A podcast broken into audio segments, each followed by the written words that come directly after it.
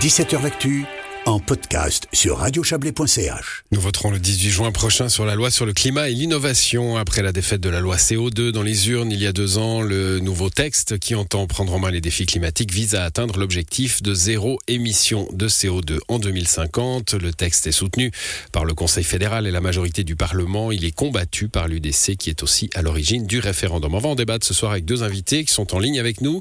Emmanuel Amos, bonsoir.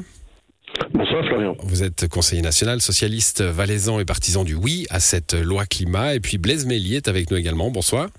Oui, bonsoir. Vous êtes vous député au Grand Conseil euh, valaisan, candidat hein, au Conseil national, donc euh, peut-être euh, futur collègue d'Emmanuel Amos, UDC, et puis membre du comité du non en Valais. Alors, avant de parler des arguments de la loi, j'aimerais un, mot de, chacun d'entre vous sur le constat du changement climatique. Il n'est pas toujours partagé hein, dans les discours politiques, surtout sur la responsabilité des activités humaines dans ce constat.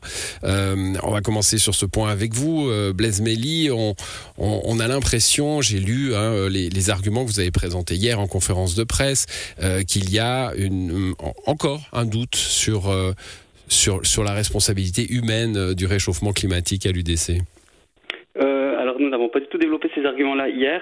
Alors à titre personnel, ce que je peux dire, c'est que je suis un, sceptique, mais dans toutes les directions. Et ça veut dire que il faut aussi utiliser le principe de précaution ça veut dire qu'il est tout à fait euh, possible, envisageable que ce soit l'homme qui, soit euh, derrière le réchauffement, le réchauffement de la température mondiale que nous observons.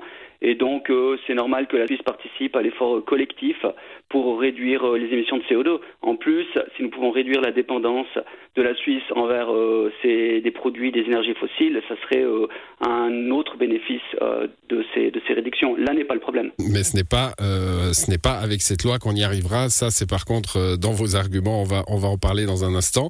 Emmanuel Amos, dans le, dépliant euh, euh, du, camp du oui, euh, on, relève hein, que dans nos, régions de montagne tempérées d'Europe, eh ben, ça va plus vite qu'ailleurs. Le réchauffement C'est clair, c'est clairement affirmé par un vrai consensus scientifique.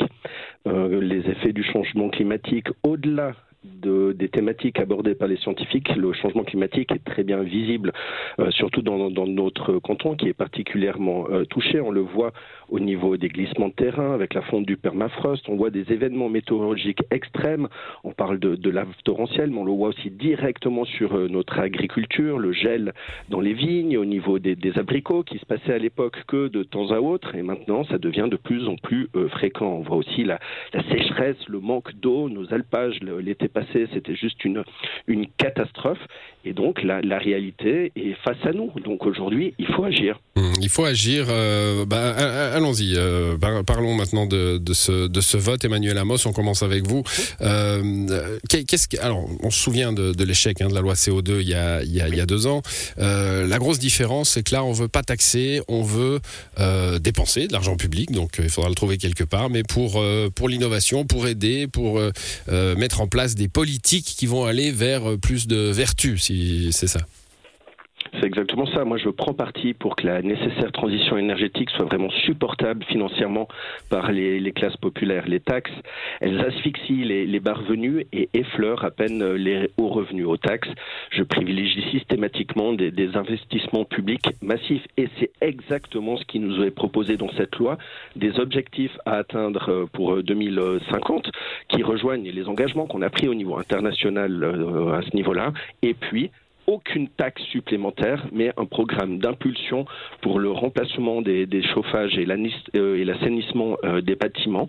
On parle de 200 millions investis par la Confédération euh, sur 10 ans. Donc par an, hein, par an, 200 millions par an. 200 millions ça fait 2 milliards. 10 ans qui font 2, milliards sur 10 ans. Et tout ça vient s'ajouter au programme bâtiment existant. Aujourd'hui, il y a une nécessité à remplacer ces chauffages. Ils sont responsables d'un quart des, gaz et émissions de, serre dans, dans, dans l'atmosphère. Donc c'est aussi pour ça que le Parlement a choisi d'agir au niveau de, ces chauffages. Il y a aussi un programme d'impulsion au niveau euh, des, des, entreprises, de l'artisanat, de l'industrie, qui, si elles souhaitent améliorer, se décarboner, peut aussi profiter de, subventions. Là, on parle de 200 millions sur 6 ans. Donc voilà, des objectifs et derrière, aucune taxe, mais des programmes de subvention. Voilà, 200 millions par an également hein, pour, ce, pour ce deuxième programme. Blaise Méli, alors euh, bah, j'imagine que sur le papier, comme ça, en, théorie, euh, euh, ça ne nous déplaît pas qu'on rénove les bâtiments, qu'on supprime peut-être les, chauffages fossiles. Par contre, vous vous dites, il y a danger sur l'électricité. Hein. Oui, alors euh, attention, nous n'avons rien contre cette partie-là de la loi, même s'il ne faut pas non plus l'idéaliser, l'argent ne tombe pas du ciel, euh, c'est de l'argent euh, qui a dû être récolté par des impôts et autres taxes. Mais nous n'avons jamais lancé le référendum contre le programme bâtiment et les aides qui sont prévues vont dans le même sens pour aider à changer des chauffages. ou pour aider l'innovation. Le problème, c'est que la loi, elle fixe des exigences. Euh, en termes d'émissions, plus précisément de réduction d'émissions de CO2. Des exigences, la Suisse doit baisser de 50% ses émissions de CO2 d'ici 2030, 75% d'ici 2040 et de 100% d'ici 2050. Ces exigences-là, elles sont irréalistes. Alors, effectivement, la seule façon de les atteindre, c'est d'électrifier euh, tant euh, la mobilité, c'est-à-dire les voitures, uniquement des voitures électriques, ainsi que les chauffages, alors uniquement des chauffages euh, des pompes à chaleur majoritairement, donc de l'électricité. Hein, exactement, exactement. Et donc ça, c'est absolument pas réaliste. Ça va, euh, ça va nous allons avoir de graves problèmes pour atteindre ces, ces exigences qui, sont, qui seront, si les, Suisses, euh, si les Suisses malheureusement acceptent cette loi, gravées dans le marbre et qu'il faudra euh, à tout prix atteindre. Mmh. Et donc la loi, elle est un peu hypocrite puisqu'elle donne des exigences, mais par contre, elle ne propose pas les instruments parce que même euh, M. Amos l'a reconnu dans un débat précédent que nous avons eu, que ces mesures-là ne suffiront pas. Il faudra d'autres mesures derrière. Lorsque nous avons voté il y a deux ans sur la loi sur le CO2, le Conseil fédéral et le Parlement disaient nous avons besoin de ces taxes pour atteindre les objectifs. Aujourd'hui, nous avons les mêmes objectifs, nous voulons les graver dans le marbre en termes comme des exigences, mais nous ne mettons pas, enfin, le Parlement ne propose pas de mettre les instruments parce qu'il a peur que le peuple refuse les moyens nécessaires pour atteindre ces exigences. Voilà, on va rappeler que c'était un peu plus de 51% hein, de la population. 55% euh, des Valaisans. Voilà, 51% à, l'échelle suisse euh, sur, euh, sur cette loi CO2. Emmanuel Amos, il y, a, y, y, a, un doute quand même sur l'électricité, hein, on le sait, il va falloir produire énormément d'électricité si on veut décarboner complètement. et, et parallèlement à cela, l'UDC le relève d'ailleurs, on veut sortir du nucléaire oui, bah, il y a une nécessité à sortir euh, du, nucléaire par rapport au risque potentiel d'un seul accident. Et c'est aujourd'hui d'aller demander à une seule commune si elle est d'accord d'accueillir sur son, sur son territoire et la population si elle est d'accord d'accueillir sur son territoire une nouvelle. on va, on va pas faire le débat sur le nucléaire, mais enfin, le fait est qu'on va en sortir, qu'il y a 30% de, de notre production qui va disparaître et on va aussi se passer du pétrole la loi fixe des objectifs à atteindre. S'il y a de nouvelles interdictions qui devaient être proférées pour arriver à ces objectifs, il y aura tout loisir de en discuter au niveau du Parlement et l'UDC pour lancer de nouveaux euh, référendums à, posteriori.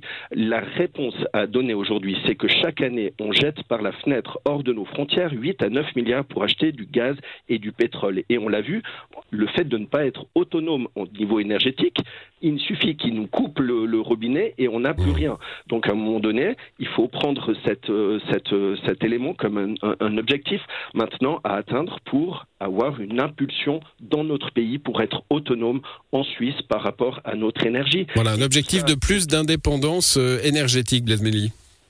Eh ben, il faut, il faut alors présenter le, le plan pour y arriver. Parce que le, le Conseil fédéral dans sa brochure, fait référence à une étude pour dire que c'est possible d'atteindre ces, exigences.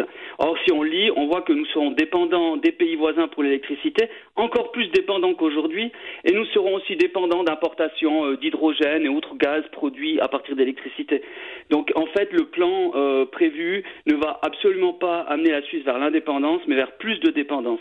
Et c'est tout à fait logique puisque nous ne produirons pas assez d'électricité, en particulier en hiver. Si, euh, monsieur, si, comme Monsieur Amos, vous pensez que la priorité absolue c'est le réchauffement climatique, alors nous ne pouvons pas nous passer de nucléaire. Euh, même le GIEC euh, le, propose comme solution. Et comme il a, il, a, été décidé de sortir du nucléaire, il n'est pas possible, en plus, de sortir des énergies fossiles. C'est complètement irresponsable. Voilà. Ah, bah, alors, on ne revient pas sur le nucléaire, Emmanuel Amos, mais sur cet argument. Est-ce qu'on peut se passer des deux? Écoutez, il y a une réalité aujourd'hui au niveau des chauffages, parce qu'il n'y aura pas que les chauffages fossiles qui seront aidés pour être euh, changés, il y a aussi les chauffages 100% euh, électriques, euh, chauffe. En gros, aujourd'hui, en hiver, 10% de l'électricité consommée dans notre pays va pour ces chauffages électriques qui ne sont pas efficaces du tout.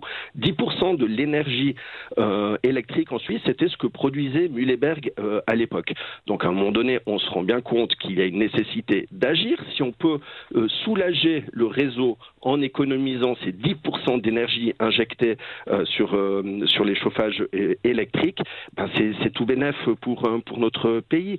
Et il faut bien se dire quelque chose, c'est que ces 3,6 milliards de subventions qui vont être investies dans les 10 prochaines années selon la loi qu'on va voter, va être un vrai levier qui va permettre des investissements encore plus massifs et tout ça, ça va revenir dans l'économie locale. On a le choix de continuer à jeter 8 ou 9 milliards de, francs par année hors de nos frontières ou mettre en œuvre le fait que une politique qui va nous permettre de gagner cet argent et de le garder et de l'investir dans notre économie locale. Voilà, un mot de conclusion, euh, Blaise Méli. Oui, j'ai bien entendu qu'il n'y a pas de plan, il n'y a pas de plan réaliste pour atteindre ces exigences. On met dans la loi des exigences que nous ne sommes pas en moyen, euh, nous n'avons pas les moyens aujourd'hui d'atteindre. Et derrière, les instruments vont suivre parce que les tribunaux, euh, euh, le Parlement, le Conseil fédéral vont être obligés d'appliquer cette loi. Et s'ils ne le font pas, les tribunaux l'exigeront. Évidemment qu'on fixe une loi. C'est intéressant de dire. Monsieur Amos dit on fixe une loi, mais c'est pas grave si on l'atteint pas. Bien sûr. Alors soit. Pas du tout. Il n'a pas, il a pas dit ça. Il a dit que vous euh, pourriez euh, lancer le référendum.